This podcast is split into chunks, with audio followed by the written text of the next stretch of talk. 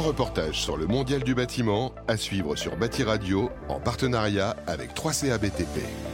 Maxime Claval, euh, bonjour. Vous êtes le fondateur euh, d'Inercool. Pour vous, la crise énergétique affecte-t-elle les métiers du BTP Globalement, on sait qu'on doit faire énormément d'économies d'énergie. Les artisans, les professionnels se doivent d'être présents sur le sujet et donc proposer des solutions pour économiser l'énergie, euh, l'électricité, le gaz, le fuel. Quel rôle doivent jouer les professionnels du BTP pour aider les consommateurs à être les moins impactés à court et à long terme? À mon sens, ils ont, ils ont deux rôles. Ils ont un, un rôle de conseil auprès des clients, donc de, de conseiller les solutions qui amènent le plus d'économie d'énergie. Et puis, c'est ensuite proposer les bonnes solutions à leurs clients, les mettre en œuvre aussi correctement, euh, parce qu'effectivement, il y a des produits qui sont, qui sont bons, mais s'ils sont pas bien mis en œuvre, eh ben, ils n'ont pas leur performance euh, demandée.